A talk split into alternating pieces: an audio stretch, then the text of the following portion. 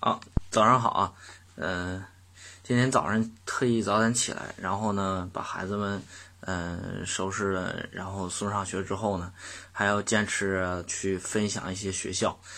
嗯，确实那段时间工作太忙了，马上到郑州市的一模考试，所以我们作为新的一年的志愿填报的家长呢，特别特别的着急，而且的话，这个每一天的话还有很多的呃这个课程研发的一些任务。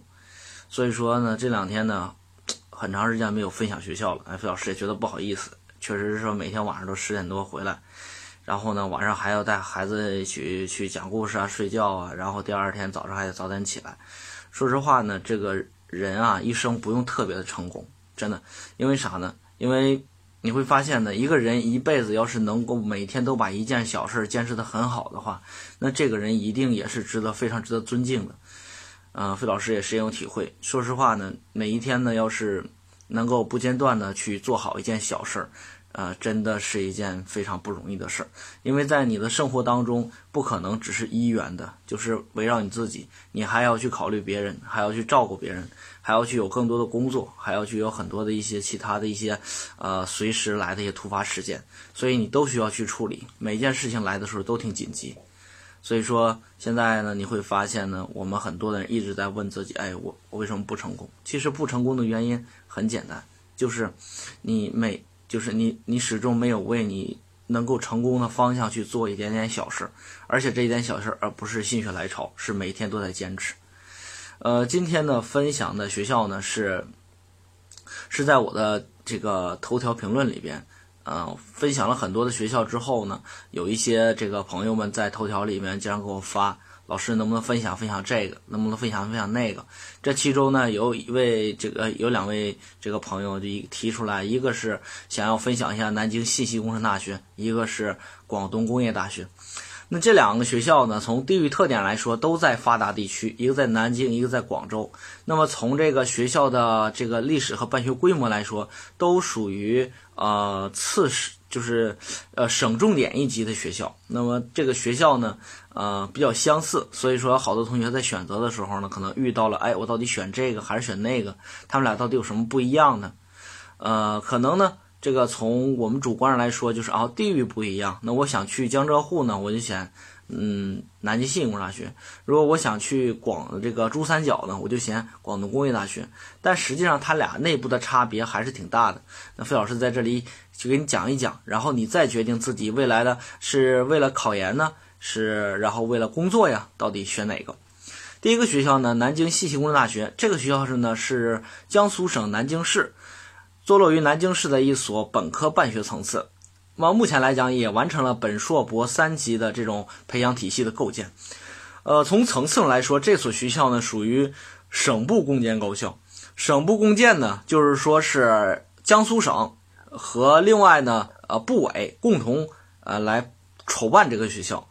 那么也就是说，简单一说就是出钱，就是每一年的教育经费当中啊，不光江苏省要给钱，各省。各各部委也要直接的去出钱出力去搭建平台，帮助学校建设。所以说，一般的省部共建的学校呢，相对来讲都比省单独的只属于一省的学校来讲的话，要层次高，至少从就业和科研平台上来说都要高一些。所以说，大家在判断学校的时候，这是一个重要的指标。江苏省和教育部以及气象局、海洋局四方共建该校。二零一七年的时候呢，呃，南京信息工程大学通过了双一流的审核，进入了一流学科建设高校。一流学科建设高校九十五所，能够进入到这里边的高校呢，就说明这些高校呢是，呃，中国第二梯队的学校。那么双一流的学科呢，叫做气象学，呃，最进入了。国家卓越工程师培养计划，同时也进入了国家二零幺幺人才引智计划及国家特色重点学科项目建设高校。那这个特色重点学科建不建设的高校呢？这个在上次呢，费老师给大家讲过，江苏大学这种学校呢，就是本身呢这个学校有一些学科特色群。那这个学科特色群指的是啥呢？就指的是，哎，这个项目是国家重点的，要在这个地方搞科研，要在这个地方培养人才。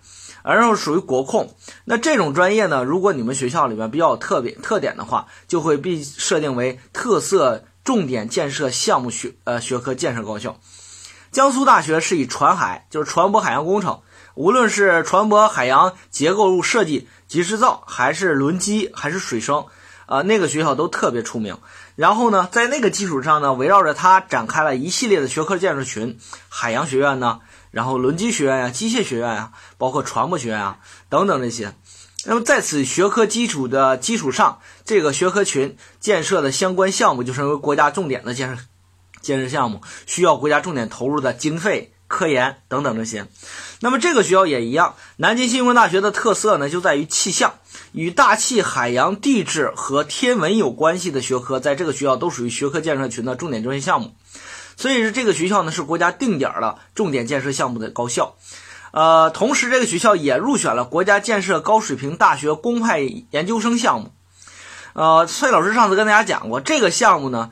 呃，每一年会送出就五千的大学生作为公派研究生到国外的常春藤大学比较好的大学里边去攻读研究生和博士。那么目前来讲，南新信息工程大学也已经进入的这个学校了，就说明这个学校呢还是非常强的，因为。呃，公派研究生项目呢，主要的基础是以985和211为基础，但是同时涵盖了一部分重点项目建设高校。那这个学校呢，也有这样的人才引引人才输出的计划。所以说呢，进入这个学校的学生还是挺幸福的。那这个学校的特点是什么呢？啊，这个学校呢，呃，被我们这个往年的学生啊戏称为这个龙王山皇家气象学院哈，啥意思呢？就是这个学校，你一听这个名儿“龙王山皇家气象学院”哈，说明这个学校呢，确实在气象方面，啊，出身尊贵啊。所以说呢，“出身名门”四个字呢，去形容它一点都不为过。为啥呢？我们来看一下，为啥叫出身名门哈？为啥叫皇家气象学院？原因就在于啥呢？这个学校真的是很有特点。一九三零年呢，朱可桢先生呢，在这个这个创立了国立中央大学的这个气象系。三零年哈，国立中央大学呢，就是很多人听着这么耳熟，耳熟原因就是啥呢？这个是当时一九五二年的时候，这个是可以说是中国现代大学重要体系当中的啥创建之母，因为在它的基础上分出了一十九个学校，这一十九个学校里边呢，大部分的还九八五二幺幺层次都比较高，你像南大、东南，对吧？然后呢，这个河海。然后呢，这个华东师范大学，呃，华东华东政法大学，然后这个南南农南京农业大学啊等等，南林。然后呢，包括它的电子电子系科去了广成都，成为现在的电子科技大学等等一系列，江南大学是吧？镇江的这个江苏大学等等一系列都是非常牛的学校。那么这个当时呢，它的气象系呢，也就在一九四九年的时候呢，由国立中央大学改名为国立南京大学。一九五六年的时候呢，气象局长涂长旺啊，这位是涂老，在一大三中全会的宣呼吁哈。呼吁啥呢？要重点建设这个南大的气象系，呃，甚至来说呢，我们能不能把南大气象系建成为中国，呃，气象学院的最高学府？当时呢，因为啥？因为当时在全中国啊，那么多，呃，我们各地的气象局啊，气象海洋局啊，然后呢，只有一百零四个大学生，所以说，当时涂老发出这种感慨：我们要重点建设我们的这个气象系。在一九六三年的时候啊，这个当时在南京大学气象系的基础上完全独立出来了，成为南京气象学院。一九六六年到一九七六年的时候停办。这个时候是文革期间停办，好多学校在这个时候都停办了。你比如中国科学技术大学、中科中科大是吧？在这段时间也停办了。但是后来呢，复校复校之后呢，就直接从选地方哈，一下子就选到合肥哈。本来说要选到河南南阳哈，最后呢没选成。然后呢，呃，河南不愿意要 是吧？就很可惜，错过了一次985。后来就分到了合肥，然后办了现在非常牛的985哈。在一九七八年时候，该校复校，并且成为当时全国重点的大学。大家记住了，一九七八年的时候，费老师经常说有几个时间点哈，七八八一，对吧？这个时间点非常的重要，为啥呢？七七年恢复高考，七八年呢，我们全中国呢，当时呢订立了八十八所全国重点大学，这其中有一所就是南京气象学院。大家可以看到这个学校，第一，出身贵族，国立中央大学，这是中国最顶尖级的什么呢？带有历史性代表的这个呃学科建设最全的高校。所以说呢，当时从这里边分出的没有弱学校，所以说这叫出身名门。第二一点的话就是啥呢？在七八年的时候，中国最早的那批八十八所重点大学，它是其中的一个，就说明它的起点相当的高。那么后来由于机缘巧合的问题，没有评选到九八五二二幺，这不能抹杀这个学校的出身以及这个学校的它的这个呃很好的师资和它的特点。呃，同时呢，在一九九九年的时候，出现了一个南北合流啊，南北合并，啥意思呢？当时还有一个北京气象学院，代表着中国第二位的气象学科实力的学校，并到了南京气象学院。然后在二零零四年，南京气象学院更名到现在南京信息工程大学。二零零七年的时候啊，而零四年是更名到信息工程大学呢。这是中国首首创的一种更名方式，所以说呢，后来的成都信息工程大学也是仿照南信大这个位置这个情况。然后呢，在中国呢，就信息工程大学呢这两所南信大和成信大，除了这俩之外，那么这俩学校呢特点都都是从气象改为这个以气象。和计算机信息通信为特色的这样综合性办学的大学模式。那么除了这之外呢，解放军还有一所学校，就是信息工程大学，对吧？那么除了三所学校之外呢，现在很少有拿信息工程作为特点的。二零零七年的时候，气象局江苏省。达到了省部共建。二零一二年的时候，教育部气象局、江苏省三方共建。二零一四年的时候，海洋局也加入到了进来，那么完成了四方共建。二零一七年入选双一流。二零一九年七月的时候，首批入选中国高校行星科学联盟合作模式。有很多人说，这一九年这七月什么中国高校行星科学联盟，这是一个什么样的联盟？什么样的组织呢？这么神秘？其实啊，这个组织呢。它的定位呢，相对来说起点还是比较高的。为什么呢？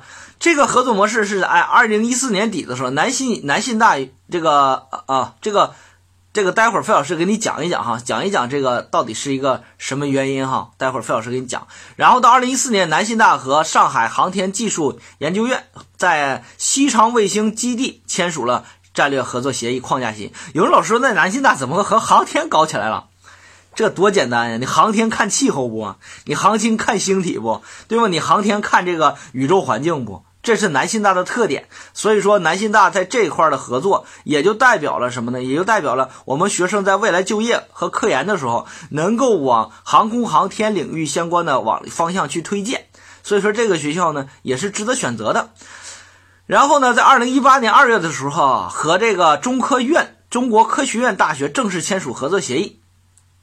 成为国科大的和签约的合作的第一个地方高校。十二月份的时候，南信大呢与华为技术有限公司签订了举行战略合作协议。所以说，我们从这个呃南信大这两年的这个在和高校以及和顶尖企业之间的互动资源上可以看到，南信大是一直以来致力于一直以来致力于和顶尖级的，你像这个无论是航空航天，这个是啊国家。这个顶尖级的一些，然后呢和中国科学院，然后同时呢又和华为，华为主要看重是南信大在计算机、通信、遥感测绘相关领域信息啊电子信息相关领域一些特长来去做的一些事儿。所以说呢，同学们很多的同学进入南信大，为什么后来有机会进入华为，有机会和呃华为进行一些这种啊双方的双呃双选会等等这些，都是来源于这个学校不。一直不懈的努力，所以说南信大呢这两年的发展真的是让我们刮目相看啊！这是一所值得让我们去尊敬和去选择的学校，啊，目前呢这是南京信息工程大学它的一个基本概况。那么这个南信大呢，有人说了，老师这学校的食宿怎么样？学校呢是六人间啊，上床下桌，独立卫生间标配，阳台标配啊，然后有有空调，但是呢没有暖气，所以说这是南方大学的一个普遍特点。啊，只要过了啥呢？只要到了长江边的学校，基本上都很少有暖气。但是呢，空调肯定要有，因为夏天太热。所以呢，这是一个一个标配的一个情况。同时呢，吃饭呢，一天呢，基本上呢，嗯，二十块钱左右基本就够了。为啥呢？虽然说你觉得南京消费很高，但是大学里边消费还是可以的，没有那么夸张，完全足够了。一个月差不多千把块钱的消费，对于我们普通的孩子来说，基本都。够了。呃，一一年的话，食宿上面花个一万五千块钱，学费一年的话四千多块钱一呃。一年四千多块钱，那么一年下来的话，可能两万块钱一个学生的话，呃，就够了啊。这就是一个他的消费的一个情况。学校目前来讲的话，有清有这个清真食堂哈，都有。然后呢，有四个食堂，呃，目前的这个食堂的话还不错。根据往年的一些同学上了学之后会有反馈的，还可以，挺好吃的啊，没有说像很多的人吐槽说我大学里边这这难吃那难吃，还有黑料理是吧？什么这个西红柿什么西红柿炒冰激凌是吧？这种黑料理，所以说这个还真的是很少，所以说这个还值得大家去选啊。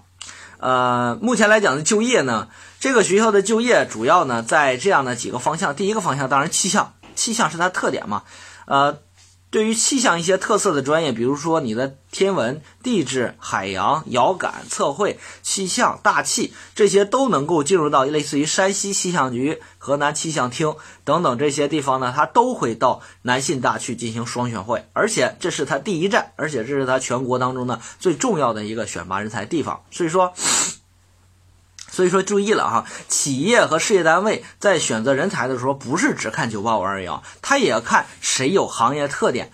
他谁有行业特点，他肯定到这里边去选拔人才，因为这个他们很很务实的，他们要的就是这种行业里边的顶尖人才，因为只有这样才能给他带来一些注意啊。比如说上次说的江苏科技大学，对吧？这个学校就是船海为特点哈，江苏科技大学是船海为特点，那船海是它的特点。那如果这样来说的话，那就，呃，比如说中传在招人的时候肯定来这儿，是吧？所以说也大家不要说一张一张嘴我就上九八五，一张嘴去二二幺。你的分数要是到九八五二幺找不到好专业的话，完全可以选择这种有行业特点的这种学校，那他的就业也完全不用发愁，对不对？呃，另外呢，在南京呢一些的软件企业，然后呢以及像中国电信、苏宁易购、阿里巴巴、京东、孩子王、苏宁置业。啊，然后呢，顺丰和中通速递等等一些，他都会到南信大进行招聘。这是今年毕业生啊，我辅导的这个志愿填报的一个毕业生给我发回来，说老师，我这是我们招聘的企业，这是第一期的企业名单。我说还可以，层次还还可以，中国电信也有，苏宁易购也可以，京东也也来招聘，阿里巴巴也来。所以说，这说明呢，这个学校呢真的是实力很强啊，能够吸引到这些顶尖级的一些企业，那也说明这个学校的它的社会认可度还是挺高的。所以说，他的就业完全也是没有什么问题。那么，如果说你的未来是想进入事业单位啊，然后呢想从事这相关的领域，那么这个南信大进入这个气象领域、海洋部门啊，都是相当容易，海洋监测局啊，对吧？气象厅啊。等等还是相当容易的。然后呢，如果说你要是说，哎，老师，我这个我学的专业是计算机，或者我学的专业是通信，或者我学的专业是工商管理，那我能不能进入到企业呢？那这个刚才费老师跟你说了，连阿里巴巴和京东都来。所以说这个学校呢还是相当值得大家去选的。这学校呢在这两年开设了人工智能学院哈。这个学院呢，这个很多呢学校呢是呃开的是专业，但是这学校直接开了一个学院，专门这个学院研究人工智能。在有的人说了，这个学院人工智能是不是不太好啊？为啥呢？他有的人觉得这个南信大的人工智能，这这太又开玩笑了，是不是？为啥？你要说北邮开人工智能。他说：“我那我觉得合适，因为啥呢？人工智能机器人它和计算机有关系。有的人说了，那那这个啥呢？这个哈工大开人工智能，为啥？机器人肯定是机械是吧？机械好的学校，那这个人工智能都挺好。然后呢，九八五二幺开人工智能，我觉得有的人说了，哎，那这个是比较好的，比较合适的。一个普通大学啊，只是双一流一流学科学校开人工智能合适吗？没什么不合适的。”开人工智能，你要知道人工智能是什么啊？人工智能实际上就是为，就是让机器像人一样思考。那在这个基础上，它研发的一些这个。